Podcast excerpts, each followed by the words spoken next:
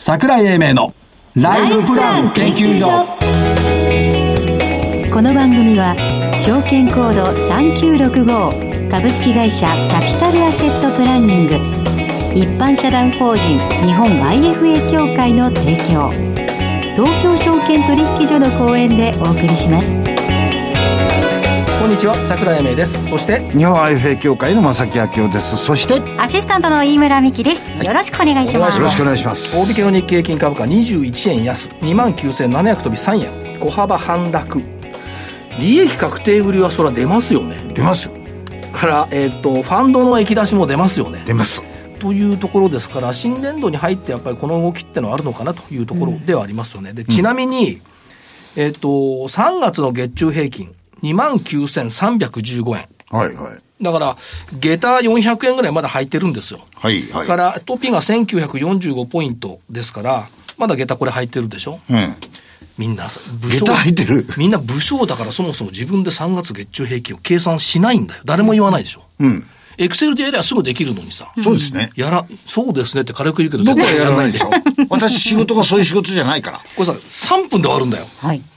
で足してって23とか22で終わりゃいいんだから、うん簡単でしょけ簡単ですコンピューターが動きゃねうん、ということですよ。あと今週大きかったのは、IMF の世界経済成長見通しが6%。出ましたね、というよりも、アメリカの6.4が大きい。大きいですねうん中国がね、IMF8.4 って言ってますけど、着地多分6%台なんですよ。そうすると、アメリカ、まあ、去年3%落ち込んでるんですけど、アメリカの伸びがやっぱり大きいということは、実は楽しみは16日の菅さんの、菅総理の訪米。おお今はみんな言ってるのはなんか宿題もらって帰ってくんじゃないのって言ってるんですけど、いや、むしろ、えっと、性ハローよりも進んで、完全にこう抱き合うんじゃないかぐらいの。そこまで行きますかうん。おお一昨日か、武者さんと話してて、うんそこさんよく考えてよって、ずっと円高になってきたけど、円高になった結果、日本からものづくりって外行っちゃったじゃない。アメリカにとってみると、韓国とか台湾とか、まあ中国も含めてね、そんなところで半導体作られた日には、たまりませんよね。安全保障上うん、だから、それを戻すためには何が必要かっていうと、お互いシェイクハンドの円安。おお要するに円安になってデフレになった、あ円高になってデフレになったんだから、円安にもう一回脇戻し、40年タームで見れば。ということのスタートになるんじゃないの。で、強気の武者さんのこの話にあ思わずアグリーと。あそうう、んおおサプライチェーンの連携強化って、あの、報道官も言ってるし、それから、えっと、加藤官房加藤さんでしょゆいやいや、アメリカのさき、さきさんあ報あ道官も言ってるし、はい官房長官もサプライチェーンの連携強化が協議されるって言ってるんだから、ん当然その話題になると思えば、うだうだしたってあと2週間よ。そうですあ、ね2週間だ、1週間か。一週間、だから楽しみができてきたな。うん、おおそこのところに楽しみを見出したあ16時ゴルフ行くじゃん。え そういう話は後にしましょうそういえばさ、どこだっけレイクだっ けレイクまあ元に戻して。まあいいじゃないですか元に戻して。はいえー、まさきさん、日本電産、丸。あ丸でしたね私が参考で挙げたまぶしも丸。丸やっぱり時はモーターだな。うんアリさん、えっ、と、島世紀が×、東京エレクトロンが丸、バルミューダ×、ODK が丸、アステリア、アステリアこれ昨日まで丸だったんだけど、今日×。うん。ということで、アリさんの勝ち。じゃあ、はい今日の銘柄どうぞ。ありがとうございます。えーっと、今日はあの、ECVS うー対面営業ということでですね、小売りの方でいきたいと思います。八尾港8279。私の出身地である小川町の創業地で、えそれさ、ーさ現在は川越です。さい埼玉県の人しか知らないと思うよ。そうです。神奈川にないもん。でもさえ、スーパーって大体そういうもんなんですよ。あ、そういうもんですか地域性が強いんですまあ平和堂っつったって知らないもんね、滋賀県とかね。ですよね。以外はそりゃそうだえ。えはい。あのーむしろこれあの、うん対顧客目線っていうことで、えーっと、売り場だとかを作ってて、はい非常にユニークな経営してる。プライベートブランドもよく売れてるということで、業績も絶好調みたいです。はい。えー、と、で、私の方は、えーファンペップ4881。阪大意見発のバイオベンチャーなんですが、まあ、水虫の薬とかやってるんですけども、アンジェスと組んでコロナの治療薬の開発とかね、やってるんですよ。ここに期待したいなっていうんで、ファンペップ。それから、えっ、とね、えーいつも IR 一緒にやってもらっている西松屋さん。おー、はい。今期10%増益よ。あ、そうですか。うん。これもあれですか。あのー比較的、こう、地味なところから来てるじゃないですか。うん、あの、姫路なんですけど、プライベート商品中心に、安いな、とにかく。安いですね。安いのと店が広い。はい、はい。で、店が静か。あ、音楽流してないんだもん。ええで、ベビーカーですれ違えるぐらいの通路の広さが、西松屋。はい。あとね、皆さんおなじみ、PCI3918。お、3級いっぱい。うん。あのーまあ、業績面は情報修正もしてきたんですが、その背景となっていたのが、ソードという IT の新生50年もやっている会社を M&A しました。42億円で買収しました。この会社売上100億円もあるのよ。ですね。コンピューター第1号でしたっけえっと個人ね、でコンピューターじゃん。えっと、日本で初のパソコン、ソコンスマートフォームコンピューター M200 シリーズ。これが1977年9月に発表。から、今話題になってますけども、2007年、えっと、まではね、東芝 PC の販売及びサービス事業。これやってたんだよね。うん。で、今、組み込みビジネスに特化してきてますけども、それでも、えっ、と、おパソコン絡み、組み込みソフトっていうところでは、これまあ、あの、アンブレラの中の一つに入ってるんで、来週行くのよ、ケミ川まで。お、ご苦労様です。一緒に行くじゃん。ソード、ソードそのものを見に行くのね。そうですね。工場見学。新たな境地ですか。今度ね、あの、や、始めたの。桜井英明の現場に行ってみたっていう企画を。いいですね。遠いよ、ケミ川1時間かかっかんね。近い方ですよ。あと、インテリックス。はい薬師丸8940。はい。さっきメール来て、はい。えっと、誰にも来るメールね。えっと、特別に来たわけじゃないんだよ。2021年5月期の連結業績予想を出した。はい。で、よーく見てたら、今ま、今まで未定だったのね。はい。よーく見てたら、前々期を上回る数字になってんだよ。で、増配になってるね。はい。だからそういう意味では、ああ、コロナ禍を過ぎて、普通に戻ってきたかなっていう。まあ、あの、リノベックス、中あの、中古マンションをリノベーションして販売するっていうことと、不動産公式化商品をやってるっていう、これが、えっ、と、元に戻ってきたという印象を受けたんで、えーインテリックスを上げておきたい。はい後出しじゃんけんだな。さっき情報、さっき通期見通しを出して、今日、今日出して、明日の朝からどうなんだろうね。そうですね。ということで、えーこの後はゲストの方のご登場です。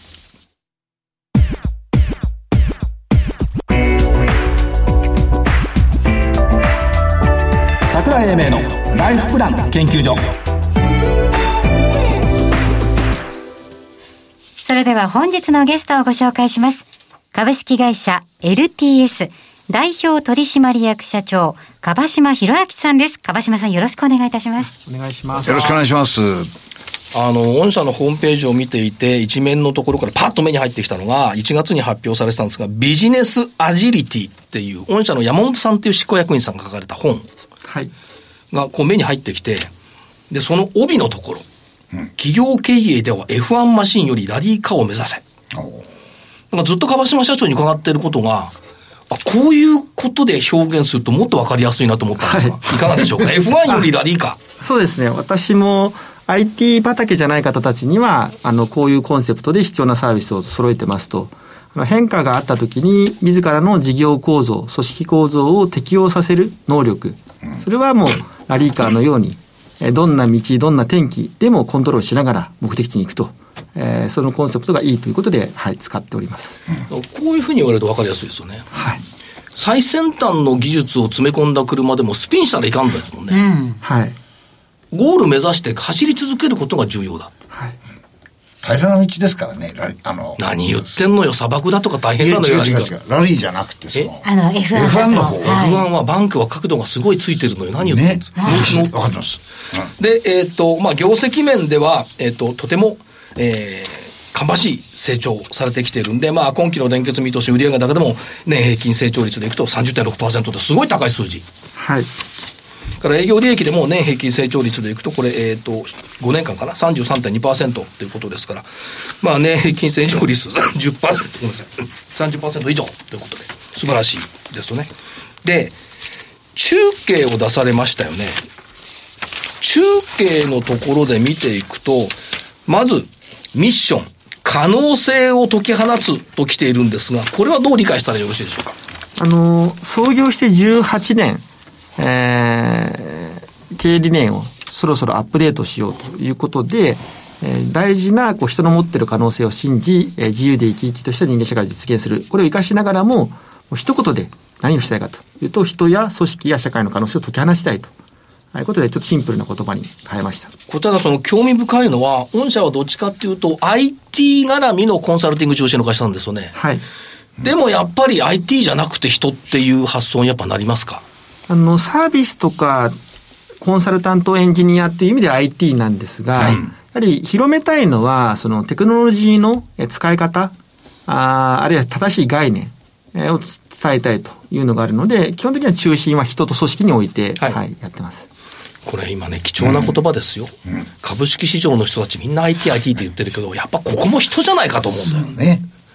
いいお言葉を頂戴しました。ビジョン、世界を広げるプロフェッショナルカンパニー。まあ皆さんプロフェッショナルなんですけども、世界を広げるってのはどういうイメージなんでしょうかあの、もともと創業はコンサルティングの集団だったんですが、はいあの、コンサルティングビジネスにこだわらないように、自らも事業を作っていくとか、あと職種もコンサルタント以外にも増やしていこうと。であとはアジア、えーグローバルで展開していこう。あるいは地域社会でも受け入れられるいい人間であろうと。まあ、そういういろんな意味の世界ですね。はい。から、えっ、と、目指す姿というのが出てきているんですが、一言で言うとデジタル時代のベストパートナーという言葉がこう入ってきました。これやっぱり変化に対応するということも入ってくるんでしょうかそうですね。あのー今はデジタル時代っていうと一つ一つのソリューションとかテクノロジーをお客さん探してるように見えるんですが、ん実際はベストパートナーを探してるんですよね。はいなるほど。でただ、あまりにもソリューションテクノロジーの変化が激しいので、我々はそこに一番最初に選ばれる、相談されるパートナーというポジションを取ろうと、はい、考えています。つまり、その、クライアントの変革実行能力を高めるための支援を行うために、自らも変革し続けますし、社会の変化には即対応していくのは御社とはい。いうことですよね。ということは、スピードも大事。そうですね。あの、例えば戦略とかも、その正解があるわけではないので、軌道修正前提で実行しながら回してい、えーいくと。なので何事もそのスピードを重視して、えー間違いを、えー想定して進めるというのが多分ポイントだと思ってます。で、その中で、えっ、と、まあ、コロナ禍もちょっと収まってまた戻ってきてますけども、やっぱり各企業さんからの引き合いっていうのは今現状どんな感じなんでしょうかまあ、もうこの1年はとにかく月を追うごとに増えている。それはホームページからの問い合わせ以上に既存のお客様、昔のお客様、ああるいはビジネスパートナーからの紹介というのがとにかく増えていますね。ということは、その DX っていうキーワードがまあ広がってきて3、4年経ってきますけども、やっぱり各企業とも DX の手は、手綱は緩めないっていうことですか。そうですね。あの、DX もテクノロジーの活用という部分と、そのテクノロジーによって、その社会構造全部が変わる。生活者も変わるし、労働者も変わるし、関係性も変わる。なので、あの、緩めようが多分ないんだと思います。はいだから、こればっかりは現場にいないんでわからないんですけども、現場の見方でいくと、やっぱりこの姿勢はずっとしばらく変わらないってことですね。そうですね。これは、要は変化が続いているので、その取り組み自体も当面変わらないと思います。はいということで、中継で出している数値目標でいくと、おーまあ、前期実績、売上高でいくと55億、今期見通しで70億、2024年に120億。えっ、と、営業利益でいくと、おー前期実績で4億7千万、今期見通し5億8千万、2024年で18億って、やっぱり、右肩上がりを想定しているってことですね。そうですね。はいはいこれ、右肩上がりを想定する中で、やっぱり人材っていうのが大きなテーマとお掲げられておられますが、やっぱこれ重要ですよね。はい。あの、基本的には既存の顧客、既存のサービスで、えーこの中継を達成すると。はいはい。で、そのためのポイントは、えー部分支援から包括支援で、えーそれを実行する人材の数、あとスキルの幅を広げるっていうのがポイントになります。それともう一つは、クライアントのところですが、まあ先進企業群との関係強化、これは従来の延長線をもっと進化させるっていうことだと思うんですが、エリアの拡大、それから産学連携自治体向けっていうのがなんかニューワードとして出てきたような気がするんですが、これはどういうようなお考えでしょうかあの、ビジネスボリュームでいけば、やはり先進大手企業群が、あのー多くを占めるんですが、はいやはりサービスの開発とかですね、あと先進企業群に、えーまあ、食らいついていくえーための、まあ、研究拠点としては、えー産学連携自治体とのえー仕事も結構大事でして、で、プレスリリース過去打打ってはいるんですが、ちょっと何なのっていう問い合わせがあったので、はいちょっと今回ここで整理させて改いただきまめす。てちゃんと整理して入れてみました、ということですよね。えーっと、ただまあまあ、エリアの拡大はわかるんですけども、例えばそう、せ産学連携とかで衛星データのビジネス活用とか、いろんなことがこれ入ってくるわけですね。あの、テクノロジーとかデータっていうのが、あの、使えないっていうのは、知らないで使えないって結構あるんですよね。オープンにされてアクセスできるにもかかわらず使ってないと。だからここをきちんと使いやすい形にして、え情報としてお届けするっていうことをやったりもしてます。だから、わた私たちが知らないところでっていうか、勉強不足なんですけども、あの、密かな行動をずっとされてきているということですよね。そうですね。はい。そういうことはしてます。あとはグループ経営としてのシナジー、これはどういう理解したらよろしいでしょうか。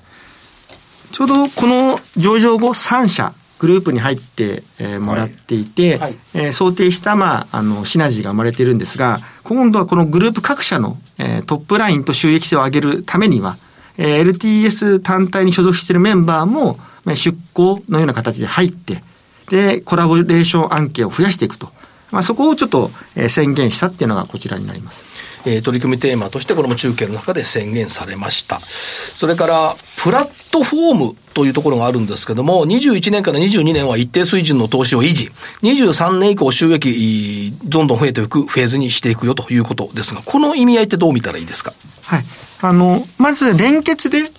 す示している中継の目標、23年100億、24年120億と。えこれを達成する上では、プラットフォームはそこまで大きな、あの、影響はないと。はいで、ただし、ここは大きく育てたいんですと。えー1億以上の利益を期待するのはちょっと2年間えー許してくださいと。えーそこの話と、あとは実はプロフェッショナルサービスの、えー採用や M&A のリファレンス情報がここで取れてるので、そういったシナジーもありますよってことをちょっと、えー記載してえー紹介してます。そして楽しみなのが、さらなる成長に向けてっていう部分があって、まあ、2024年売上高120億っていう数値目標中継では考えておられますが、その先を見ると、 これね、結構大きいんですよ。売上高20%成長を継続して、大型 M&A なんかも加え、2030年に500億っていう数字も出てきてます。これは、頑張っていくってことですね。そうですね。あの、自力で行くことに加えて、やはり業界再編、えーのチャンス、えーなおかつ、えーわあまり続かないと。多分この3年が、あの、チャンスなんで、我々としては必要な機会があったら、協業を踏み越えて、えー M&A をしていこうというふうに考えています。あとは、ここも多分、あの、キーだと思うんですけども、えっ、と、LTS グループは成長過程にあり、不測の事態に備えて内部留保を充実すると。それから経営基盤を安定させつつ、事業拡大、事業効率化に向けた成長投資を優先する。まだまだ成長過程だから、そちらに投資はしていくよっていう宣言と受け止めていいわけですね。そうですね。この2023、24の事業規模に行くまでは、やはり大型 M&A の機会もありますので、あの配当よりも、はい、投資をしたいと考えてます。そして、がっちりとした心構えといいますか、プライム市場で評価される企業を目指す。と、目指すんですよね。はい、あの、3つのうちプライム市場に、はいえー入ると、はい、決めてます。別にそんなに遠い世界でもないですから、これはもう目指していくとはいいうことですよね。それらを含めてデジタル時代のベストパートナーということを、クライアントにも、まあ、あの、認めてもらってきておられますし、またそれをずっと認めてもらい続けようという方向性でいいわけですね。はい。だからベストパートナーって、ずっとベストパートナーでいるって難しいですよね。でもラリーそはこの、長いからそ。このミソっていうのは社長どのあたりにあるんですかやっぱりいろいろな最適化っていうことを提案していくってことでしょうかあの、そうですね。お客様がやはり企業ですと。で、企業の傾向としては変革の日常化。大中小、様々な変革を日常的に立ち上げている。えーもう一つが、お客様主体の変革が増えている。もう丸投げできないと。えそうなった時に、えー変革ごとにベストな体制っていうのはやっぱ作れないんですよね。その全体と個別、両方に対して価値を届けてきたっていうのが今までの LTS の歴史なので、まあ、これを他のお客様により広くえ伝えていこうと思ってます。そうなってくると、まあ、割とこう、日本のお大手企業さんがクライアントとして多かったじゃないですか。はいこれ、裾野は広がっていくってことでしょうか。あ、そうですね。あの、今までは本当超大手の企業グルーはいプがお客様でしたが、今は中堅、準大手で伸びている会社さんとのお取引も増やしております。ということは、先ほどの、お拡大基調の中では、日本全国津々浦々、皆さんに IT 化をうまく推進してもらうためのお手伝いはしていくぜってことですね。そうですね。はい。これ、だから、大きな差が出ますよね。そうですね。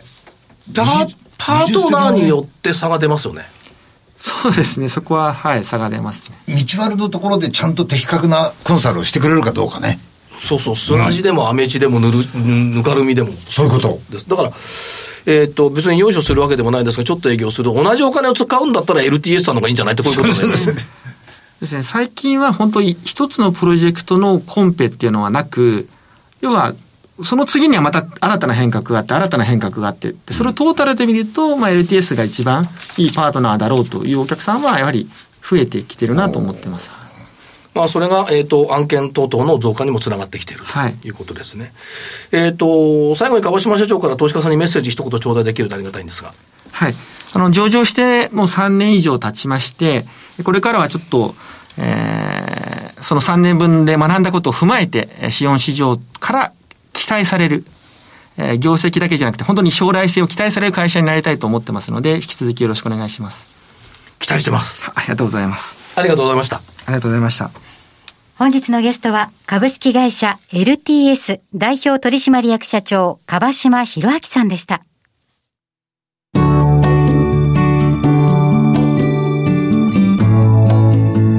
今週のライフスイート。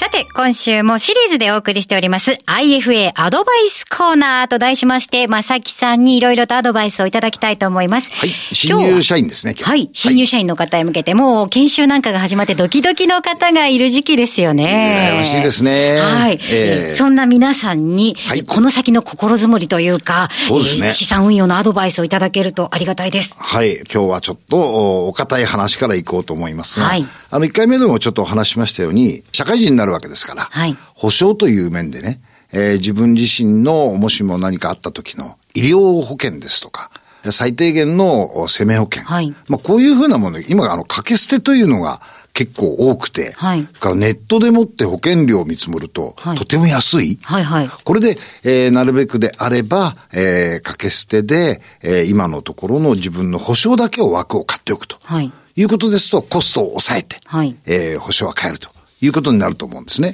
そうすると、余剰のお金ができてきますんで、はい余剰のお金をどういうふうに資産形成するかと。ここで一つ、その、いくつか考える手法があるだろうと思います。はい。まず第一は、えー会社が企業として、えー将来の年金資金等を準備するために、確定拠出年金企業型と。はい。いうふうな DC プランというのをですね、えー制度を取っていますので、まずこれは基本的には活用するべきです。えーあのー、今さんとも勉強したように、はい投資信託を使って、えー資産形成をしていくということのおメリットというのは大きいと思いますんで、えーこのイデコを使ってやると。で、もっとお金が残っている、もっと余裕があるなということであれば、えー、NISA というふうなものでもって資産形成をしていく。保証を買っておいて、余剰資金で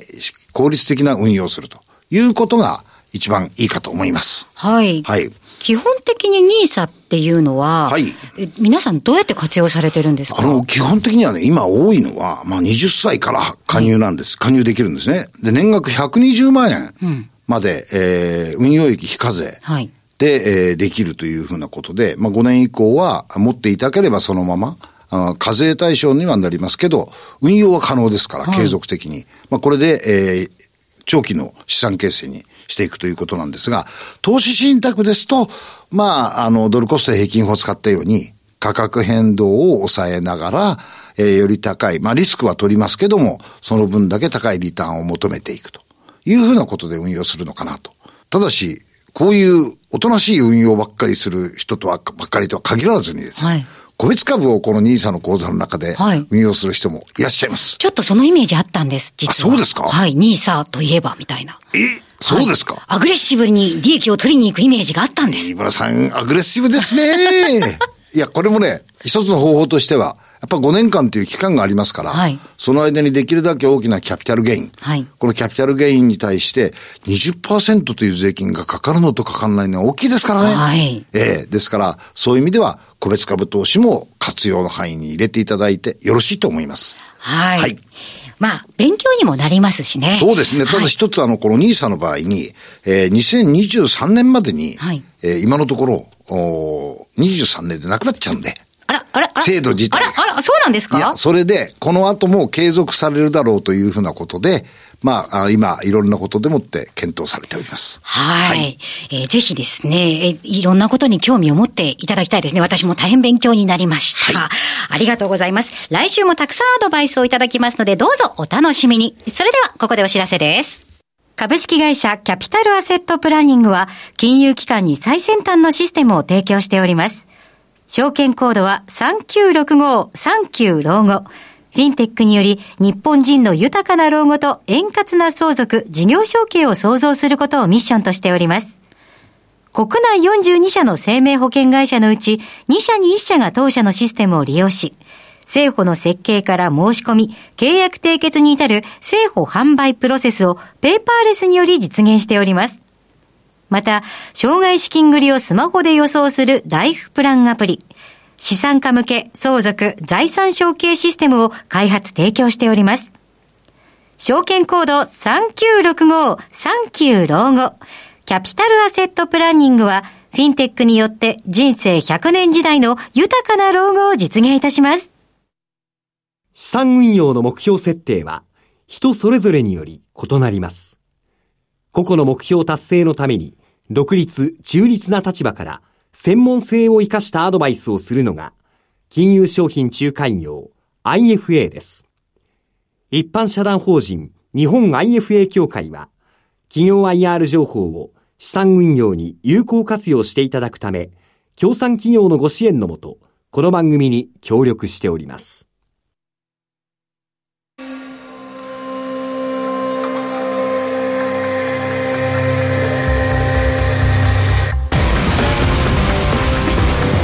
桜井英明のライフプラン研究所この番組は、証券コード3965株式会社キャピタルアセットプランニング、一般社団法人日本 IFA 協会の提供、東京証券取引所の講演でお送りしました。なお、この番組は、投資、その他の行動を勧誘するものではありません。投資にかかる最終決定は、ご自身の判断で行っていただきますようお願いいたします。今日はなんか正木さんに優しかったよねはい。なんか、番組始まりから終わりまで優しかったおですねかしいよねだかえ、え、え、え、え、優なんか、しかった今日はちょっと掛け合い漫才が少ないんじゃないですらか今日は最後は正木さんにまずでちょっとき待てできないということを提示して終わろうかとできないと。どうぞ。要点把握はい。と使用抹殺の断捨離はい。あ、それ無理です。思うでしょいあ万歳このこのおじさんね要点把握っちゅうのできないんだよ万歳。どうですか私、まさきさんの説明結構すごいわかりやすくて好きうでんすずよ。ーっと耳を抜けてっちゃうのあら、そうですかだから要点把握していらぬものは捨てる、はいこれがやっぱり相場では戦略の戦略も戦術もこれが重要だろうなあ断捨離、何でも集めりゃいいってもんでもないですね。でね、使用抹殺にこだわって逃げ道作るから見えにくくなんだよね。あで、要点把握が曖昧だから事の本質を見失いがちなんだよ。そうですね。これはね、えっと、まだまだ先の長い30年もある正木さんにとっては、とてもいい言葉ではないかな。いえいえ。私が作った言葉ではございます。いえい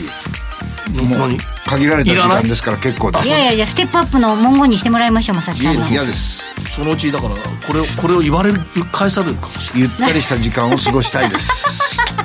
そうですとかいう。ことでございましたえ。じゃあ本日この辺りで失礼いたしますが、お相手、えっ、と、所長の桜井英明。日本 IFA 協会の正木昭夫。あアシスタントの井村美樹でした。いまだ3秒あるよ。えそういえ、いえ一言どうぞ最後に。いえいえ、皆さん体調に気をつけてお過ごしください。ごきげんよう。う。